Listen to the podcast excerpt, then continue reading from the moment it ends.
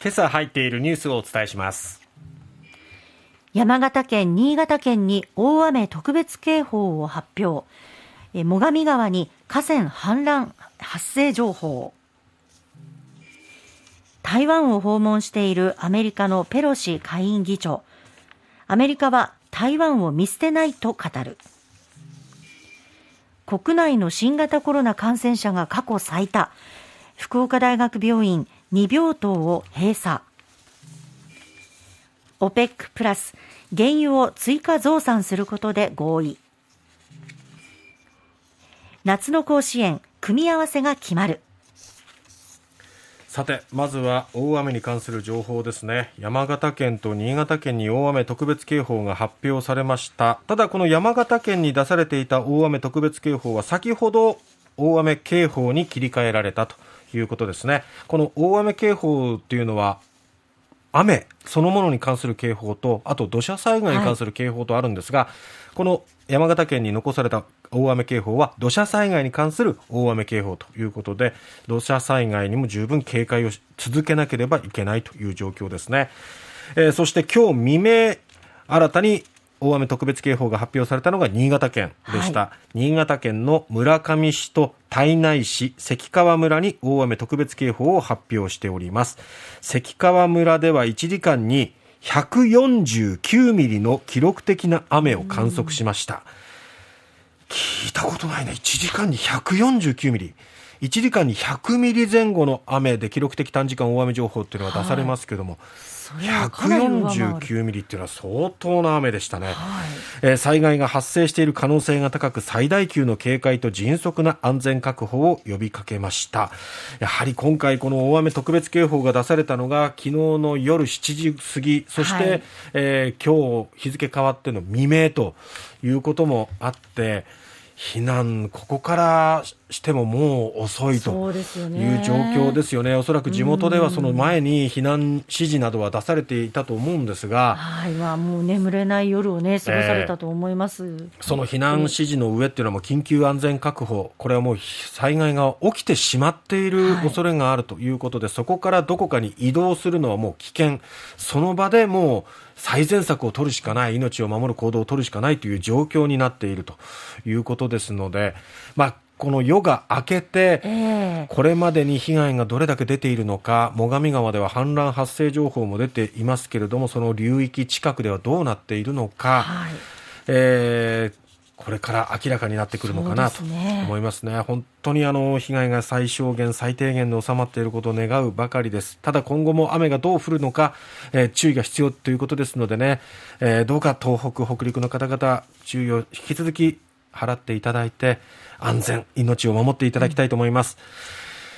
さて、えー、続いてですけれども、アメリカ、ペロシ下院議長が台湾を訪れまして、蔡英文総統と会談しましたね。えー、ペロシ氏は覇権主義的な動きを強める中国を念頭にアメリカと台湾の団結が重要との考えを示し台湾への支持をアピールしました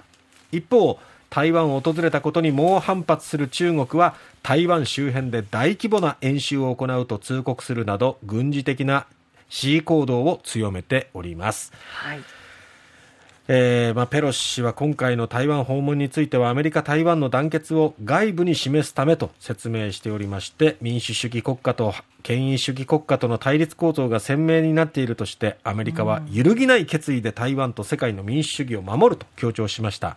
この台湾を訪れた時の、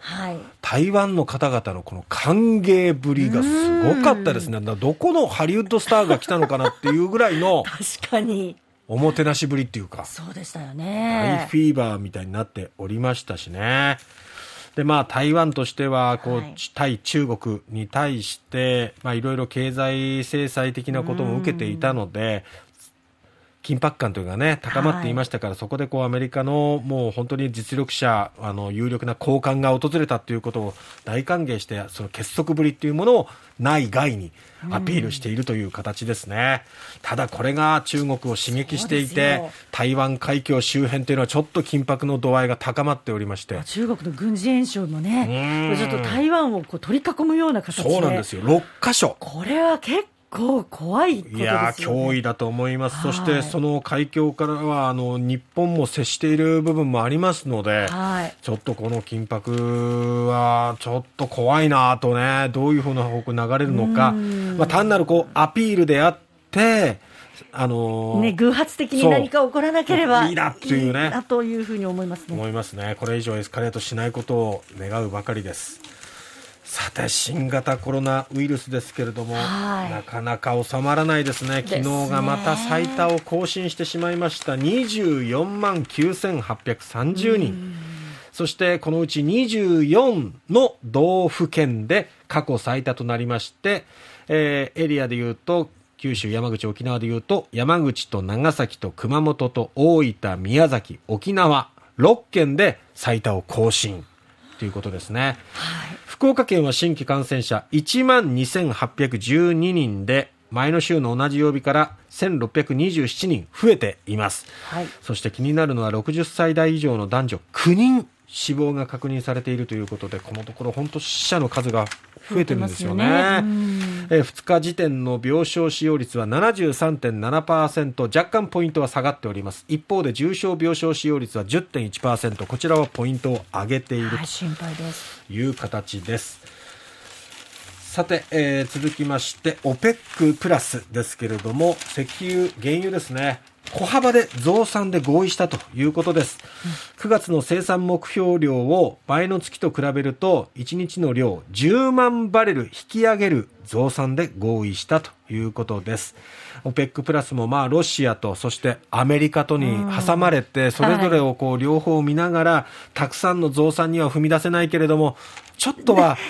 ちょっとだけ増産するということでなんかアメリカに配慮を見せたかなということです。まあでもこのたったの 10万バレル1日引き上げるということでそれほどこう価格を下げるということの後押しにはならないかなと思いますね。さて、えー、甲子園組み合わせの抽選が決まりましたね、はいえー、九州国際大学附属の初戦の相手は高知のもう甲子園常連校明徳技術義塾です。そして佐賀の有田工業は8日目、えー、同じく集団感染が発表されています島根の浜田高校と対戦ということです。